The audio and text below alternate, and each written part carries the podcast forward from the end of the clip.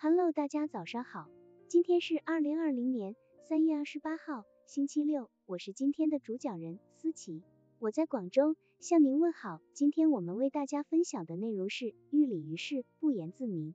寓理于事的幽默处事是种高境界的方法，虽然没有用语言表达，却深谙幽默的真谛与本质。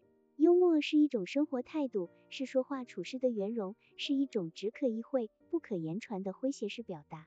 中国有句老话，只可意会，不可言传。这句话一语道破很多无法用语言形容的景象和状况，很多时候就是这样。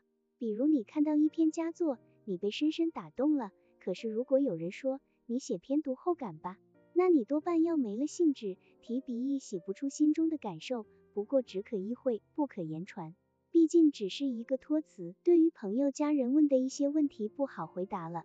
可以用这句话搪塞过去。然而在公众场合，比如领导提问、记者采访，或者像外交官一样代表国家形象去接受外事任务，这句托词就起不到作用了。如果对方问出一个让你非常棘手、不知如何回答的问题，该怎么办呢？你不回答会显得你无知，若是回答又没有贴切的语言可以描述，这时候你可以针对提问讲一个事例，让对方认同其中包含的道理。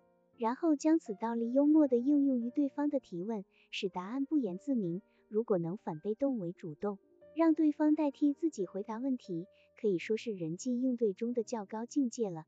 这就需要在幽默处事中圆融地寓理于世，让他人不言自明。为此，在说话中，我们可以针对对方的提问，举出一个类似的事例，烦请对方说出其中的道理，然后回到最初的问题上，说明对方的观点正是问题的答案。一个回合下来，对方这个系灵人在己方的诱导下，不知不觉又成了解灵人，使己方得以轻松的摆脱困境。罗斯福第四次连任美国总统时，许多记者都抢着采访他，请他谈谈连任四次的感想。一位年轻记者破例得到罗斯福总统的接待，罗斯福没有正面回答青年记者提出的问题，而是先请他吃一块蛋糕。记者获得殊荣，十分高兴。他很快便把蛋糕吃下去了。接着，总统又请他吃了一块。当他刚要开口请总统谈谈时，总统又请他吃第三块蛋糕。青年记者受宠若惊，肚子虽饱了，还是盛情难却，勉强吃了下去。记者正在抹嘴之时，只见罗斯福总统微笑着对他说：“请再吃一块吧。”记者实在吃不下去了，便向总统告饶。罗斯福总统幽默地笑着对他说。不需要我再谈第四次连任的感想吧？刚才你已经亲身体验到了。罗斯福没有直接告诉记者自己的感受，而是让他通过连吃四块蛋糕，体验自己连任四次总统的感受。在幽默的行为中，说出了记者要问问题的答案，策略可谓高明之极。有时候语言确实很苍白，不足以表达你心里的感受。比如当你登上泰山，来到玉皇顶。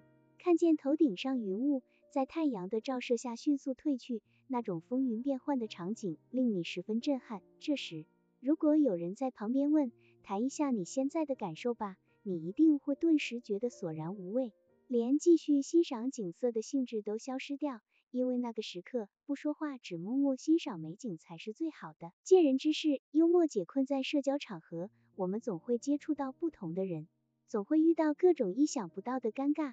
这个时候，无论是面对他人的指责，还是面临拒绝他人的尴尬，或是为他人解困的需求，一句婉转的幽默话，或者一个微小的幽默举动，都会给他人送去无尽的安慰。有的话不需要说的很明白，对于不好回答或者不方便说的话，不妨幽默的打个比喻，或者委婉推脱一下，彼此也就明白，不会无趣的盘问下文了。幽默处事的至高境界，不是侃侃而谈、极力争辩，而是通过幽默而深刻的行为，将自己的道理表现出来。这个时候，尽管不去争辩，却已经给对方的提问以最有力的说明。好了，以上知识就是我们今天所分享的内容。如果你也觉得文章对你有所帮助，那么请订阅本专辑，让我们偷偷的学习，一起进步吧。